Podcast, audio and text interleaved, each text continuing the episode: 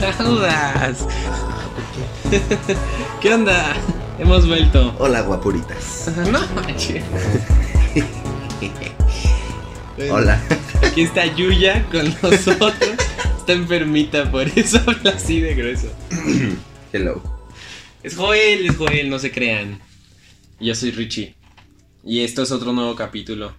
De mil barcas. Bienvenidos. Barquita, barquita. Muy bien. Pues, em, a ver, espera. Llegamos al final de esta primera temporada de Mil Barcas. Este es el último capítulo de la temporada y pues queremos... Ha sido una experiencia hermosa. Muchas gracias.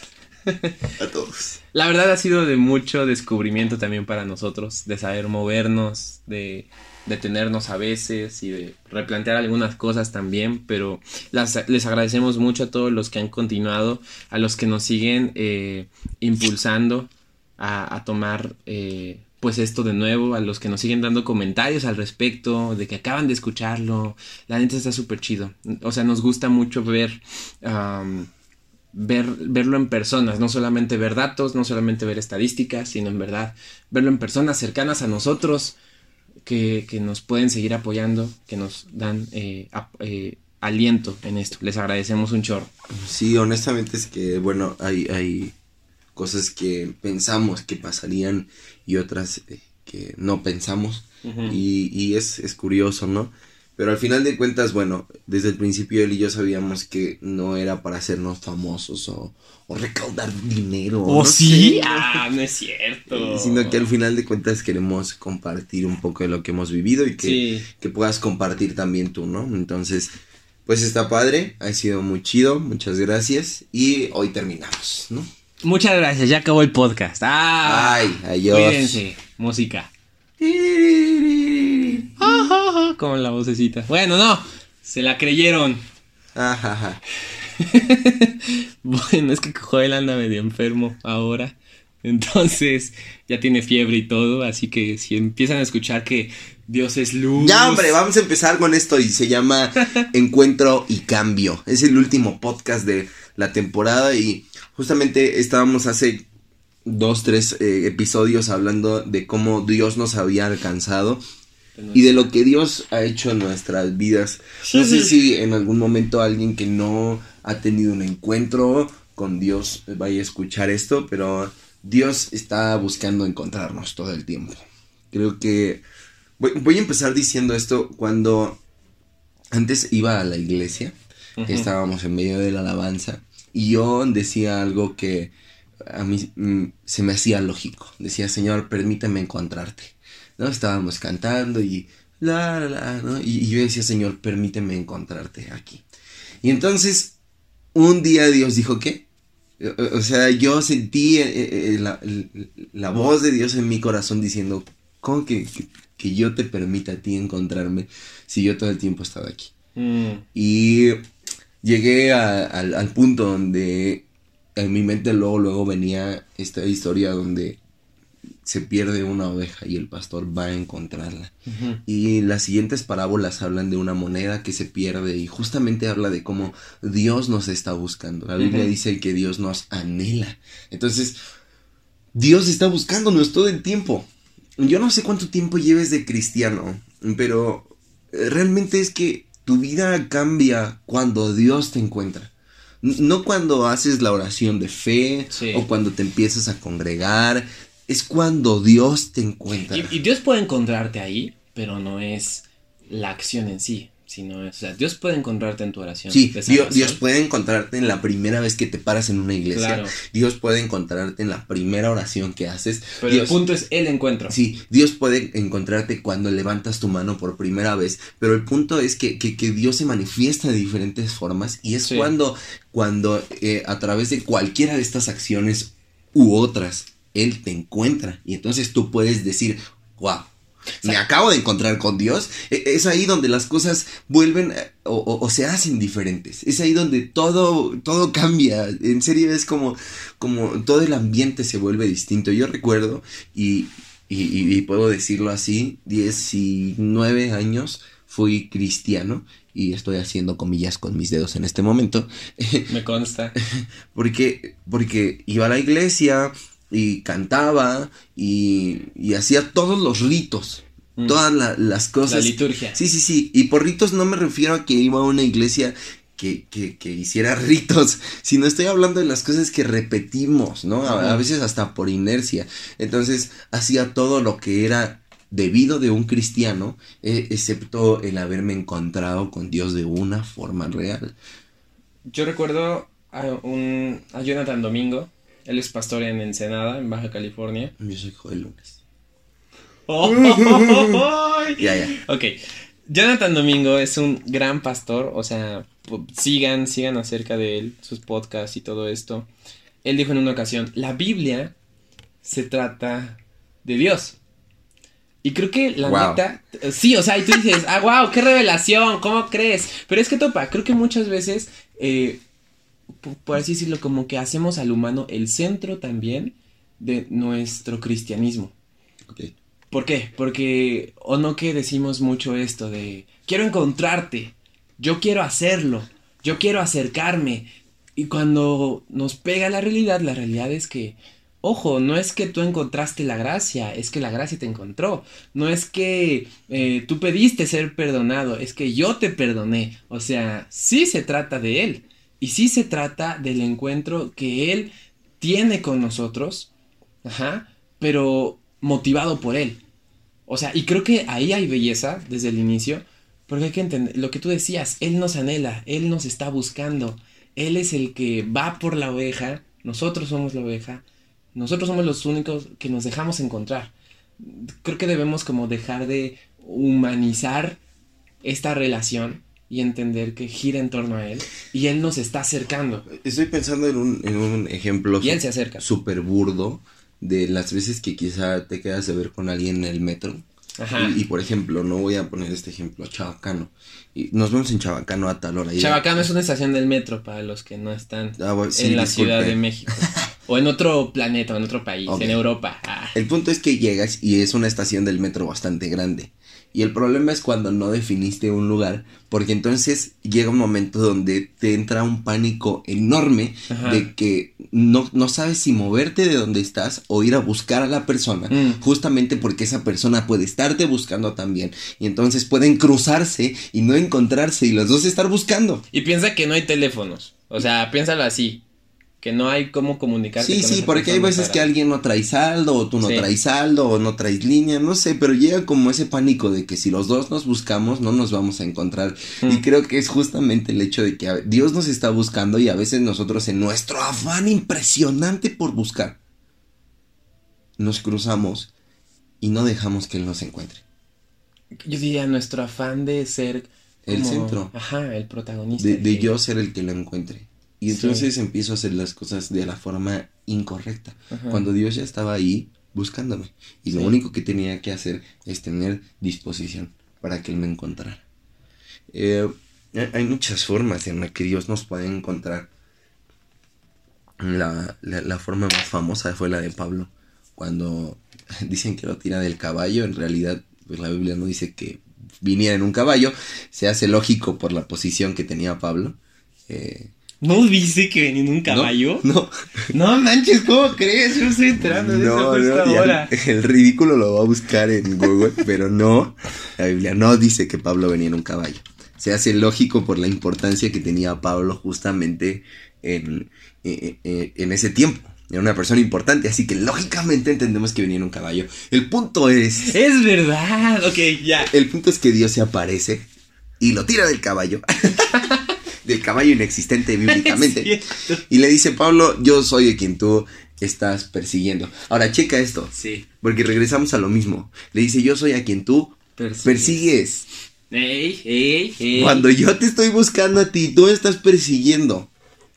Y, y Pablo dobla las manos, deja de perseguirlo, de forma literal y de forma eh, simbólica. Ajá. Y dobla las manos y dice, ok, Señor, ¿ahora qué quieres que haga? Eh, Es lo que Pablo dice. Y creo que justamente un encuentro con Dios significativo es cuando podemos hacer silencio y Dios puede hablar a nosotros y nosotros quedamos impactados, anonadados y decimos, Señor, wow. Eh, hay, incluso hay muchas partes en la Biblia donde se conoce a Dios. Job dice, de oídas te había oído, pero es ahora, que mis ojos pueden verte. Otra vez, hay un encuentro con Dios. Ahora, eh, ¿A qué vamos con todo esto? Tu vida necesita un encuentro con Dios para que las cosas comiencen a ser diferentes.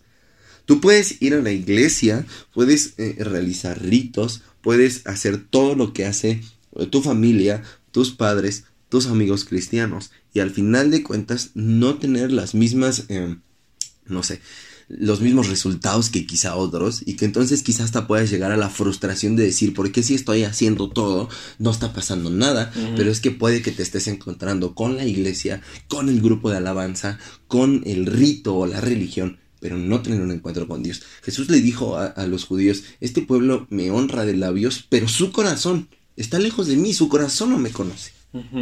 y, y muchas veces puede que no conozcamos a Dios. ¿Cómo crees que fue tu encuentro con Dios? Y me refiero no, no a cómo fue que empezaste a ir a la iglesia, sino creo que hay un momento determinante en el que todo cambia. Por ejemplo, en lo que piensas. Cuando, cuando yo, eh, Dios me encontró y tuve ese encuentro, recuerdo haber escuchado a Dios diciéndome, en medio de tu pecado, yo quiero algo contigo. Y fue cuando tiré por la borda los preceptos que yo tenía.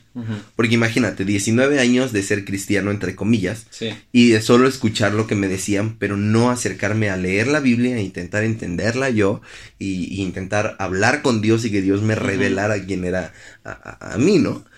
Samuel dice que la Biblia que Dios le estaba hablando a Samuel y que Samuel no reconocía su voz porque no lo conocía, porque él no le había sido revelado. Hay una revelación personal para cada uno de nosotros. Y yo recuerdo a Dios revelarse a mi vida como una nueva oportunidad, diciéndome, tú has metido la pata hasta el fondo y aún así yo te sigo amando. Y, sigo teniendo planes contigo. Y eso para mí fue impresionante. Entonces empecé a leer la Biblia, a, orar, y, y, eso empezó a revelar quién era Dios en mi vida. Y eso fue lo que empezó a hacer las cosas completamente diferentes. Yo ya no pude volver a pensar de la misma forma en la que pensaba. Yo la neta era súper legalista y yo decía, todo es malo, todo es el diablo. Qué chistoso. y, y, y, honestamente, o sea, todo, todo, todo, todo, todas las cosas vinieron a dar como una vuelta de 180 grados. Sí. Y realmente empecé, por ejemplo, empecé a sentir cuando cantaba, ¿sabes? Mm. O sea, a mí me gusta cantar y llevaba toda mi vida cantando. Pero hasta después de ese momento fue donde empecé a sentir eh, eh, en el momento en el que cantabas una cosa completamente distinta. Yo creo que, o sea, entendiendo como cómo fue tu experiencia, creo que puedo decir, tal vez no como alzándome el cuello, más bien para nada alzándome el cuello, que no caí en lugares profundos, ¿no? O sea, ya, de esto ya hemos platicado a veces, que yo empecé a ir a la iglesia cuando tenía 5 años, después dejé de ir, pero no fue como que cayera en el otro extremo. Yo era eh, santo. Yo era santo. Ah, yo estaba apartado para Dios. No, pero me refiero a que tal vez no hubo algo tan, mm, ¿cómo decir? Como de tanta catarsis como pudo ser contigo. Sino que fueron como procesos más internos. Y yo recuerdo que yo estaba sirviendo en la iglesia, ¿sabes? Después de años, estaba al frente del campo de verano en, la iglesia y, estábamos a nada de empezar y había tenido una bronca con los líderes porque mm, habían dicho algo, bueno, había desacuerdos y yo llegué a mi casa súper triste y me puse a orar, o sea, yo ya oraba, ¿no? Me puse a orar y, y recuerdo que le decía a Dios, es que yo no quiero fallar yo no quiero, o sea, eh, los líderes habían comentado que yo no estaba eh, capacitado, que era muy, este, que quería que se hiciera solo mi voluntad y todo eso. Yo llegué delante de eso y dije, yo no quiero ser eso, yo no quiero que, que, que esa sea la imagen que dé de ti. Y yo recuerdo que fue como un pensamiento, esto ya lo he platicado, eh, un pensamiento que llega a mi mente que me decía, no va a ser así, confía. Creo que un encuentro con Dios me llevó a mí a ser valiente. A valiente para creer lo que Él decía de mí más que lo que las personas decían de mí. Eso transformó mucho de mí, porque, no manches, los que me conocen y los que no, les digo, puedo ser una persona muy extrovertida a veces, con mucha confianza en sí mismo, pero la verdad es que en momentos no lo era así. Hablar con alguien nuevo era increíblemente difícil para mí. Eh, hablar en público era igualmente difícil. ¿Sabes? O sea, creo que un momento de encuentro con Dios que cambió algo radicalmente en mi vida fue cuando pude entender que podía confiar en Él y que podía ser valiente. Ahora, pienso en esto. Creo que a veces em, hablamos mucho del encuentro como el encuentro. ¿Y no los? Y no los encuentros. Que em, lo, uno con esta idea de eh, el agua que bebemos y que no vamos a volver a tener sed. ¿Por qué? Porque creo que lo entendemos también de esa manera. Que bebemos una vez de esa agua y en la vida vamos a volver a tener sed. Pero veamos la realidad, a veces seguimos teniendo sed. ¿Por qué? Porque necesitamos más.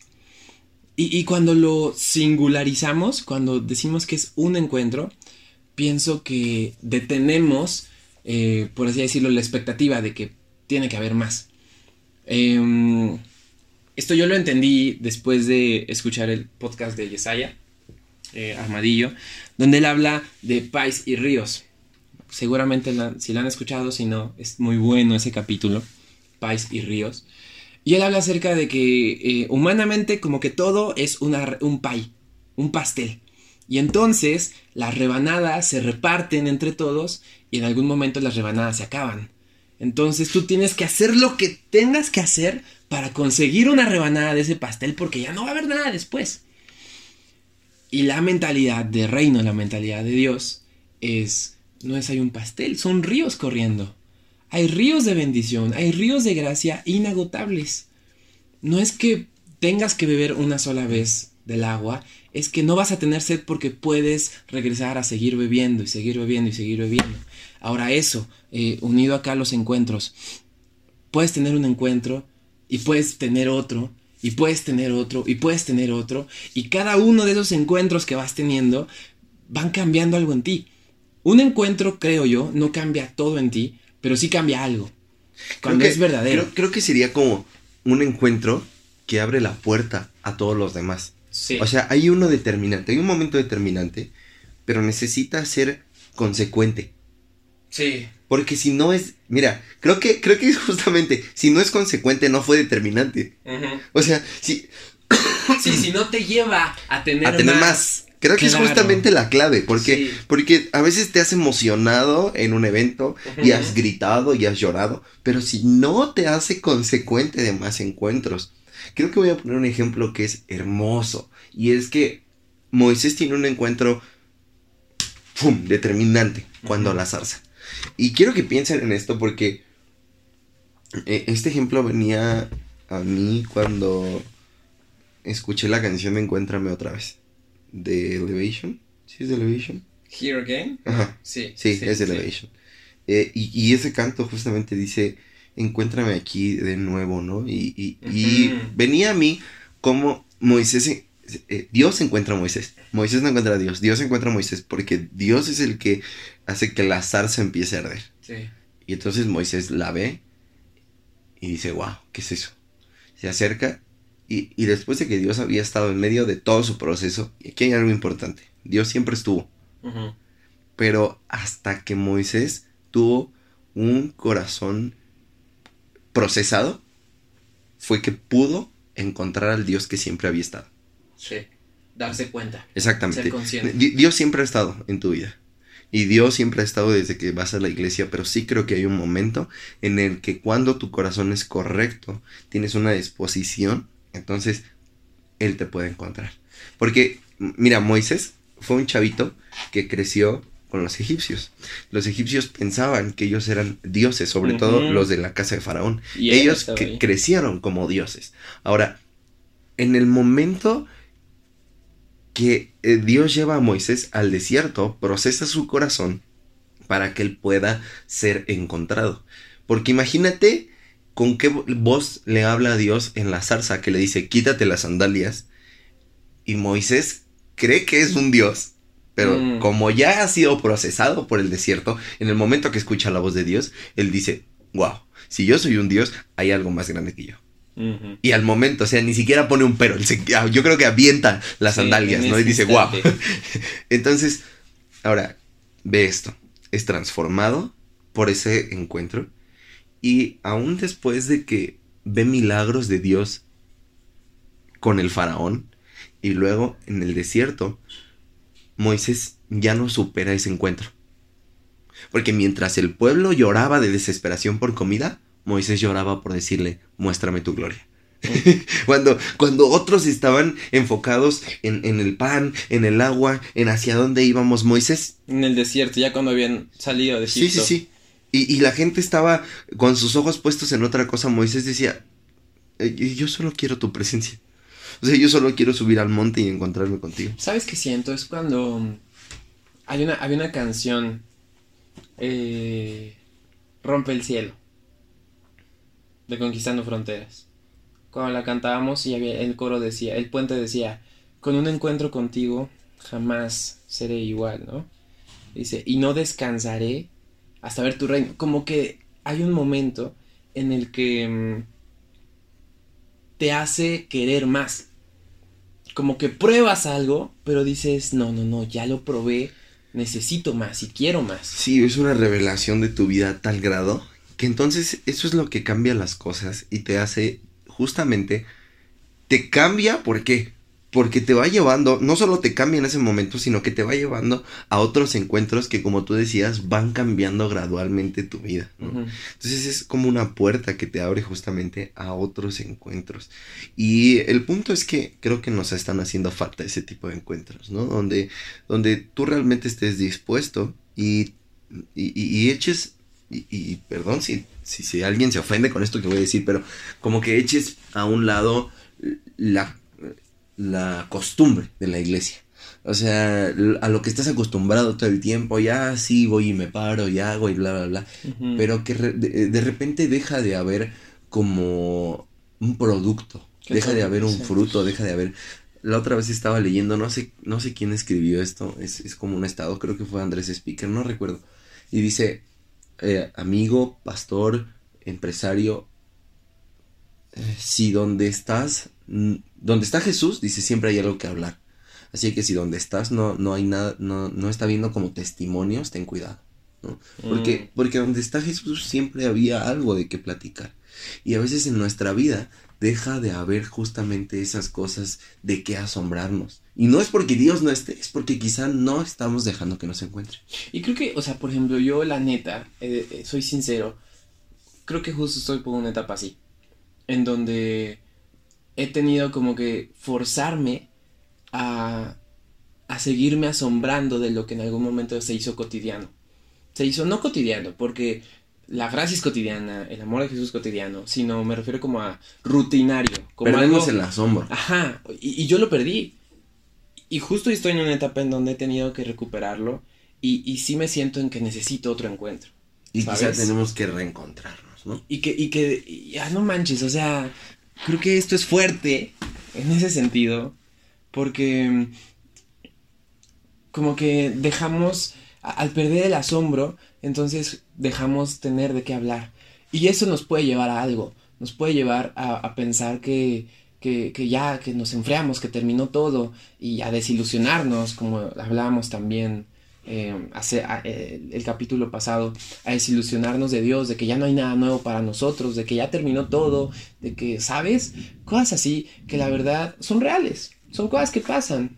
Y, y no es malo eh, reconocer, ser honestos, como también platicábamos, de lo que se trata al final de esto, ser honestos y decir, ok, estoy pasando por esta temporada, sé que necesito más agua de ese lugar en donde hay agua. Y al eterna". final quizá, o sea, en todo caso tiene, tiene justamente la, el- el- la respuesta a eso sería el buscar cómo volver a encontrarte con el Señor. Al final de cuentas, Dios dice que esto es algo que puede pasar. En Apocalipsis se le habla a una de las iglesias y le dice, lo único que tengo contra ti, o sea, dice, vas a la iglesia, cantas, predicas, lo único que tengo, lo único que tengo contra ti es que perdiste tu primer amor, o sea, dejaste tu primer, amor. Y, y, dice, por tanto, vuélvete. O sea, vuelve a encontrar, vuelve a encontrarte conmigo, volvamos a encontrarnos, volvamos a tener momentos a solas. Creo que nosotros no lo sabemos, no estamos casados, pero es obvio que en algún momento aún las parejas de casados tienen que volver a encontrar el amor que sentían al principio. Porque la rutina eh, es, lo que, es a lo que nos lleva. Cualquier rutina tiene el peligro de convertirse en tediosa. Y de alguna forma u otra tenemos que encontrar cómo recuperar el amor del principio, la pasión del principio. Entonces, como cualquier relación en nuestra vida, creo que tenemos que buscar cada día cómo encender la chispa con el Señor. O sea, cómo regar eh, eso que hay dentro de nosotros. Traes movimiento. Sí, exactamente. Y cómo dejar que Dios nos encuentre cada día para que entonces nuestra vida pueda ser transformada. Sí. Creo que Dios trae cambio a través de esas cosas. Y es necesario una consecutividad. Eh, que a veces decíamos en el episodio pasado, somos más recurrentes al pecado de lo que somos recurrentes a Dios. Y nuestra vida sería mejor si fuéramos más recurrentes a Dios. Eso nos haría dejar de pecar.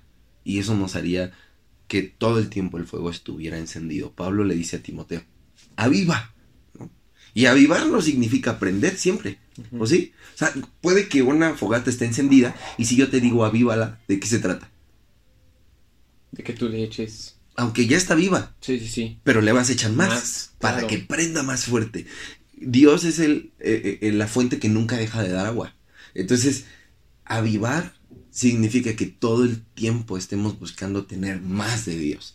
Que cuando las cosas empiecen a volver tediosas, yo intente cambiar justamente algo para que pueda tener un movimiento, como decías, ¿no? Para que cambie algo y sea diferente, pero yo pueda seguir teniendo de Dios y Dios pueda seguir teniendo de mí. Ya. Ser, intencionales, ser intencionales en nuestra búsqueda, pero a veces también detenernos y dejarnos encontrar en ese sentido. Hay una historia bien preciosa en el, en la, en los inicios de la iglesia como tal. Acuérdate que um, la iglesia no, no, no, siempre existió como ahora la conocemos, ¿no? No se reunían en lugares abiertos, en Roma tenían que esconderse, ¿y dónde se escondían? En laberintos, en las catacumbas de Roma. Y entonces un concepto que empezó a ser muy eh, hablado y muy presente en la gráfica eh, primitiva cristiana era el laberinto. Eh, y, si, por ejemplo, nos vamos a las primeras iglesias en construcciones, el laberinto es una figura que siempre está presente siempre está presente, siempre está presente en los pisos, en los techos, en las ventanas, en los libros. Y, esta figura estaba presente porque fue el inicio en el cual nuestra vida es como un laberinto, en donde sabemos que hay una salida, sabemos que hay un lugar a donde llegar, pero estamos, busque por aquí y cerrado el camino y vamos para allá y todo. Y el concepto que se quería resaltar con esto era que no estamos solos en el laberinto, que hay alguien más y que no está buscando la salida, nos está buscando a nosotros. Y que a veces había que detenerse en el laberinto y quedarse a esperar para ser encontrado. Entonces, o sea, y justo el concepto era perdido y encontrado. Perdido, esperé y tú me encontraste. No es que yo haya solucionado esto, no es que yo haya salido, no es que es mi mérito, es que lo único que hice fue dejarme encontrar. Y no perder el asombro de que hay alguien buscándonos. Sí, a veces tenemos que romper con la rutina, ¿no? Sí. No dejar que se haga rutinario. Ahora no por esto me refiero a que no ores diario, pero que tu oración sea diferente, ¿no? Quizá en algunas pongas música, quizá en otras solo le cantes tú a Dios, quizá en otras solo escuches tú a Dios para que no se haga rutinario y se vuelva tedioso, sino que todos los días Dios tenga una forma diferente de asombrarte. Entonces, creo que siempre es necesario dar, eh, eh, voltear hacia atrás y darnos cuenta si ha habido un momento determinante en el que Dios ya me encontró y entonces creo que ha tenido una consecutividad. Si no, hay que buscar ese tiempo, hay que buscar esos tiempos. Si no frustrarnos porque no haya sucedido, sino, oye, Puede ¿Cómo? suceder. ¿No? Claro. Eh, la Biblia dice que somos llevados de gloria en gloria. No es de culto en culto, no es de alabanza en alabanza, es de las veces que Dios se revela en su, con su gloria en nuestra vida. Y eso puede ser en la iglesia o puede ser aún en tu casa. Sí. ¿no? Entonces, deja que Dios te encuentre, detente y deja que Dios te encuentre para que las cosas puedan ser diferentes. Ya. Y recordar que em, no hay que perder el asombro y hay que orar, ser honestos con Dios y decirle, Señor, tal vez esto ya es rutinario para mí, pero necesito que me encuentres y necesito más leña para echarle este fuego porque no quiero que esto acabe conmigo, no quiero que esto acabe aquí. Em, ser conscientes y pedirle a Dios, quiero vivir en asombro, quiero vivir en asombro por lo que tú has hecho y sé que tú eres, sé que tú también lo quieres, sé que tú también quieres que viva de esa manera. Sí, cuando Entonces, dices que dame. quiero vivir en asombro, creo que tiene que ver con, con mi disposición. Sí. Muchos de los encuentros tuvieron que ser eh, a punta de trancazos, ¿no? Como después de un proceso por el desierto o después de un proceso en el que Dios hablaba fuertemente a sus vidas. ¿Por qué? Porque es cuando nuestro corazón está dispuesto que es más fácil para Dios encontrarnos. O es más fácil, más, más, más bien creo que es más fácil para nosotros dejarnos encontrar. O sea, es más fácil para nosotros reconocer a Dios cuando nuestro corazón está dispuesto. Entonces, si tú puedes disponer tu corazón antes de que Dios trabaje para disponerlo, pues te vas a ahorrar como todo un desierto. Sí, el dolor. y queremos hacer algo diferente en esta ocasión. Eh, tal vez estás en el camino a tu trabajo, a la escuela, o tal vez estás en tu casa en la noche o en la mañana, o tal vez es un lugar público, o tal vez no, pero queremos tener un momento para orar, para orar eh, por nosotros y por ti, porque mm, creo que es algo importante y pues esperemos nos acompañes en esto, ¿vale? Eh, si, estás ahí, puedes cerrar tus ojos, si no, no hay bronca, vamos a orar por ti. Eh, Señor Jesús, te agradecemos un chorro por todo lo que has hecho a través de esto, por mil barcas, por el proyecto, por la vida de Joel, por la mía. Pero gracias Señor también por todos los que están del otro lado de los audífonos, de la bocina.